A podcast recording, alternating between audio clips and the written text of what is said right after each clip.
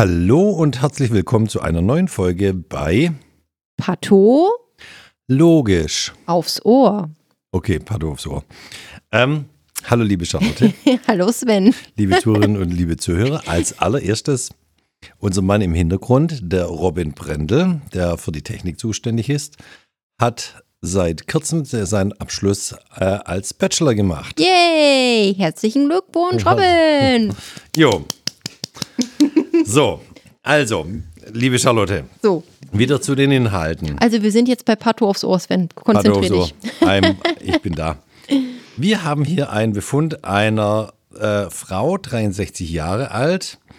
Der, äh, die einzelne Klinik ist die Klinik für Gastroenterologie vom UKSH in Lübeck, vom lieben Professor Marquardt. Und wir haben hier die klinische Diagnose und Fragestellung Atrophe Gastritis bei vorbekannter Autoimmungastritis, Mapping-Biopsien. Okay, also, was haben sie uns eingesandt? Ganz klassisch in getrennte äh, einzelne Gefäße, einmal Pylorus, einmal Antrum und einmal Corpus. Und die drei Gewebstücke, die getrennt eingesandt wurden, die haben alle eine Größe von bis 0,4 Zentimeter. Und dann, Charlotte, in gewohnter Weise, was haben wir gemacht? Wir haben eine HE-Basisfärbung gemacht, wie immer. Und wie es sich gehört, auch bei Biopsien aus dem Magen-Darm-Trakt machen wir immer eine Alcian-Passfärbung und eine Methylenblaufärbung und haben erstmal eine, einen mikroskopischen Befund diktiert. Gut, ich starte mal mit der Nummer 1. Also, das soll ja aus dem Pylorus kommen. Da wurde gesehen und folgendermaßen beschrieben: regelmäßig angeordnete Foveolae, keine atypischen Epithelproliferate, Das ist schon mal gut. Ja.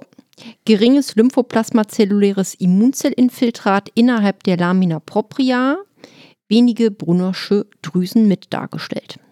Das hört sich ja mal relativ harmlos an. Jo. Was finden wir im Antrum? So, zweitens, gastrale Schleimhaut vom Antrum-Typ mit ausgeprägter foveolärer Hyperplasie, insgesamt mit organoid strukturierten Drüsen. Lymphozyten und Plasmazellen innerhalb der Lamina propria. Vereinzelt Epithelien mit Becherzellen im Sinne einer intestinalen Differenzierung. Ah, den, Be den Begriff foveoläre Hyperplasie, also die Hyperplasie. Das weiß noch jeder, was das, was eine Hyperplasie ist. Mhm, also zu viele Zellen, Genau. die sich dann so entsprechend so äh, aufschlängeln und einfach zu viel sind, Genau, als zu wie man es so normal kennt. Genau, zu Zunahme viele. der Zellzahl. Genau. Aber organoid strukturierte Drüsen klingt jetzt erstmal ganz gut. Lymphozyten und Plasmazellen hat man ja äh, immer mehr oder weniger immer so ein bisschen. Das ist ja eine chronische äh, Entzündung.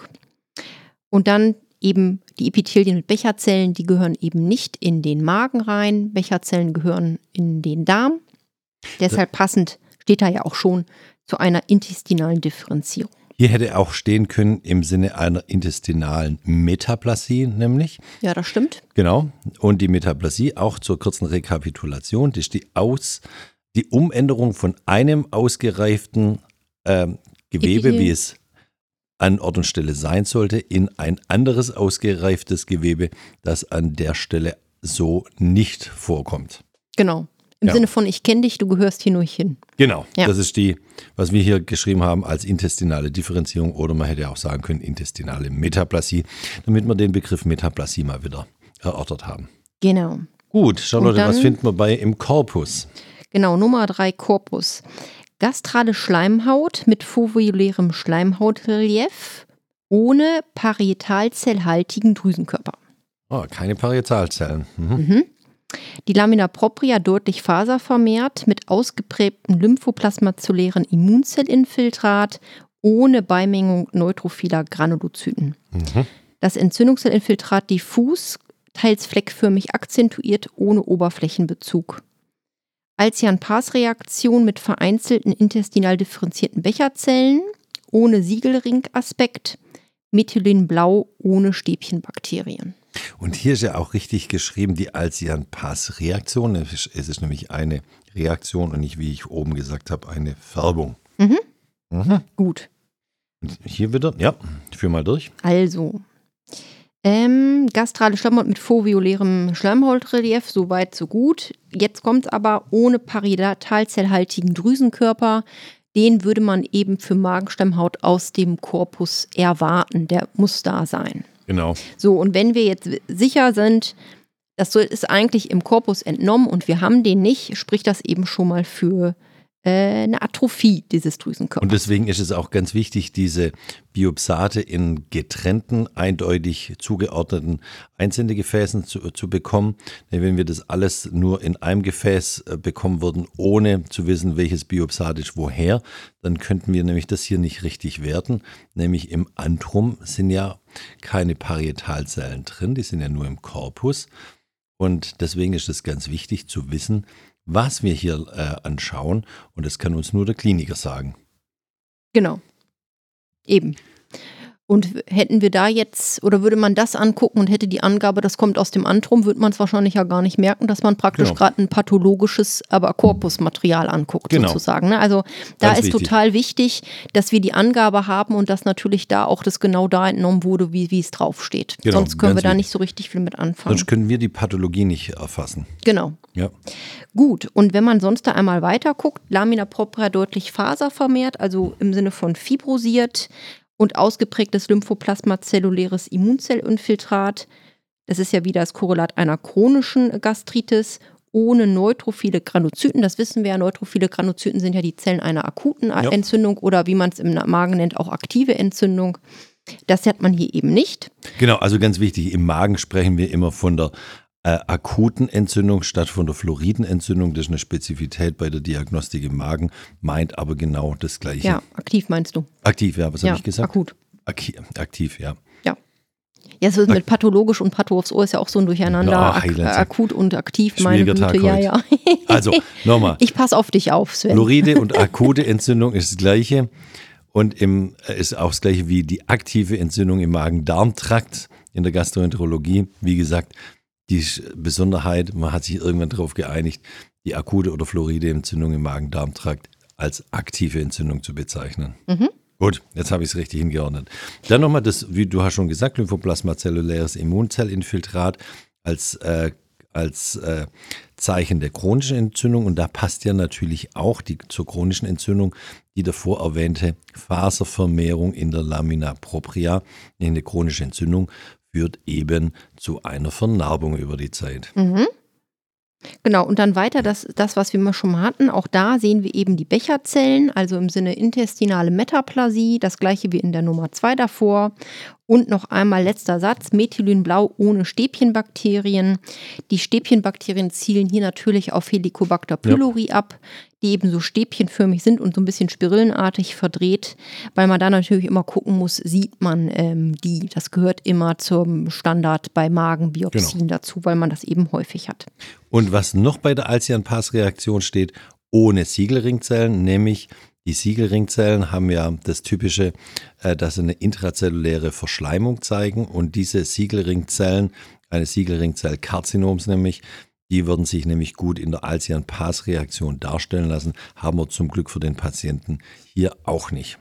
Aber das sind eben genau, Stäbchen sieht man damit gut und die Siegelringzellen.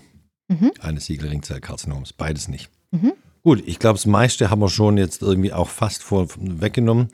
Ähm, jetzt können wir zur Begutachtung, also zur finalen Diagnose gehen.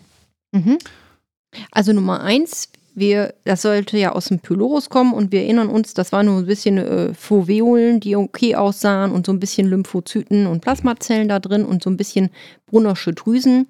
Deshalb wird hier gesagt, Pylorus eben diskret chronisch inaktiv entzündlich alterierte Schleimhaut des gastroduodenalen Übergangs. Also chronisch inaktiv durch die Lymphozyten und Plasmazellen. Und Und, wir haben ja Magenschleimhaut gesehen und so ein paar Brunnersche Drüsen. Das heißt, das ist so Übergangsbereich. Und keine, und keine Granulozyten, deswegen chronisch inaktiv, Genau. also nicht akut, nicht Fluoride, inaktiv. Also nichts Besonderes, ein bisschen unspannend, aber Ja. gut. Dann Nummer zwei, wie gesagt, Lymphozyten, Plasmazellen und so weiter, ein paar Becherzellen, die wir gesehen hatten. Was machen wir daraus? Eben Biopsate Antrum, chemisch reaktive Gastropathie mit fokaler intestinaler Metaplasie, kein Helicobacter pylori-Nachweis. Auch nichts Aufregendes. Genau, also chronisch inaktiv, Lymphozyten Plasmazellen. Die intestinale Metaplasie hatten wir besprochen. Mhm. Dass das eben die Becherzellen sind und die kann man zum Beispiel typisch sehen äh, nach chemisch also im Sinne eines chemisch reaktiven Prozesses, also zum Beispiel nach Gallereflux und so weiter, so als äh, Schutzmechanismus, dass war praktisch die Becherzellen in das Epithel eingewebt mhm. werden. Als besonderen Schutz. Genau, deshalb häufig also reaktiv im Sinne von einer chemischen Alteration ja. zum Beispiel. Mhm. Ähm, und dann eben Korpus. Hier kommt die eigentliche Pathologie jetzt. Genau, schwere. Ich mag, ich mag immer den Begriff eigentlich nicht, deswegen sage ich es, hier kommt die wesentliche Pathologie jetzt. Die wesentliche Pathologie, also schwere chronisch inaktive Korpusgastritis mit Parietalzelldepletion sowie intestinaler Metaplasie passend zu einer Typ A Gastritis. Das ist eben der Knackpunkt. Wir haben eben die Atrophie da nachgewiesen durch die Parietalzelldepletion. Genau, wir schreiben ja hier mit Parietalzelldepletion sowie intestinaler Metaplasie mhm. passend zu Typ A Gastritis. Auch die Typ A Gastritis definiert sich auch alleine durch die Parietalzelldepletion.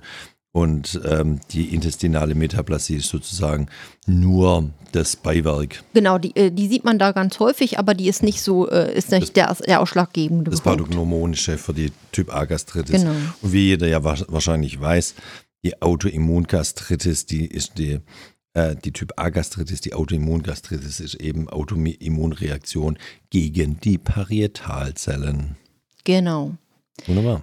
Und damit, was hatten wir versprochen, unser Gastritis äh, BCA sozusagen ja, genau. anstatt ABC ist damit äh, bei Befund Nummer 3 zu Ende gegangen. Das ist also die Typ A Gastritis. Und du hast es das letzte Mal ja schon mal geteasert. Jetzt kommt ein Zitat aus dem Buch von einem äh, deutschen hochbekannten Pathologen, nämlich der hat ein das Standardbuch der deutschen Pathologie geschrieben, wird leider nicht mehr neu aufgelegt, aber der nebenher war der noch Hobbydichter, ähm, Professor Remmele, damals aus Wiesbaden, und der hat das Buch geschrieben, Gottlob gibt's das Mikroskop und hat da verschiedene Thema, Themen aus der Medizin, vor allem aus der Pathologie, verdichtet. Charlotte, du möchtest das Gedicht vorlesen. Äh, genau, beziehungsweise ein Auszug davon. Wenn man das Ganze vorliest, wird das ein bisschen lang aber Überschrift ist schon mal die Helicobacter pylori Story. Ähm, das Gastritis ABC. Das Gastritis ABC muss ein jeder Doktor üben. Erstens gibt es den Typ A. Autoantikörper sorgen beim Typ A für den Eklat, wenn auch nicht von heute auf morgen. Still und leise führen sie in den Korpusschleimhautdrüsen zur kompletten Atrophie. Und dies ist nicht zu begrüßen. Vitamin B wird knapp, Nerven kommen so zu Schaden. Ferner macht die Säure schlapp und es hängt am seidenen Faden. Ob ein Karzinom entsteht, darauf muss man gründlich achten und wie es dem Magen geht, mit dem Gastroskop betrachten. Die Gastritis vom Typ B ist uns schon lange schon geläufig. Im Gastritis ABC ist sie ganz besonders häufig. Diese Form der Krankheit stellt vier von fünf Gastritisfällen. Mhm. Menschen auf der ganzen Welt kann das Leben sie vergällen. Lange waren wir gespannt, was wohl ihrer Gründe wären. Heute sind sie uns bekannt, unten werde ich sie erklären. Schließlich gibt es die dritte Form, als Typ C wird sie betitelt, denn sie wird, dies ist die Norm chemisch toxisch, ich sag's nochmal, chemisch toxisch, stets vermittelt beispielsweise ASS, ist als schädlich einzuschätzen. Gallereflux kann indes ebenfalls die Schleimhaut ätzen. Geschichte der HP-Gastritis. Nunmehr wollen wir speziell die Gastritis B besprechen. B bedeutet bakteriell. Die Gastritis, ein Gebrechen, letztlich infektiös bedingt, ein Aprilscherz, Narrentreiben oder Fakt, der dazu zwingt, die Geschichte umzuschreiben. Ja, wunderbar, damit ist alles gesagt. Und was er auch eben hervorbringt, ist bei der B-Gastritis, ähm, die kannte man lange gar nicht, äh, dass die Helicobacter pylori ähm, die äh, Gastritis auslösen. Man dachte früher immer, jede Gastritis ist entweder autoimmun oder C durch Stress, also Stress im weitesten Sinne, ASS-Gabe, Alkohol, Gallereflux oder wirklich den, den körperlichen Stress Mhm. ausgelöst und hat oft einen Ulkus ausgelöst. Und ähm, wir haben früher, als ich Pato angefangen habe, unheimlich viele Gastrektomiepräparate wegen Ulkus bekommen. Für die Entdeckung der HP-Infektion als Grundlage der B-Gastritis wurde auch der Nobelpreis vergeben. Und zwar an zwei Pathologen, zwei australische, den Patho-Chef und seinen Assistenzarzt, die irgendwann das erkannt haben.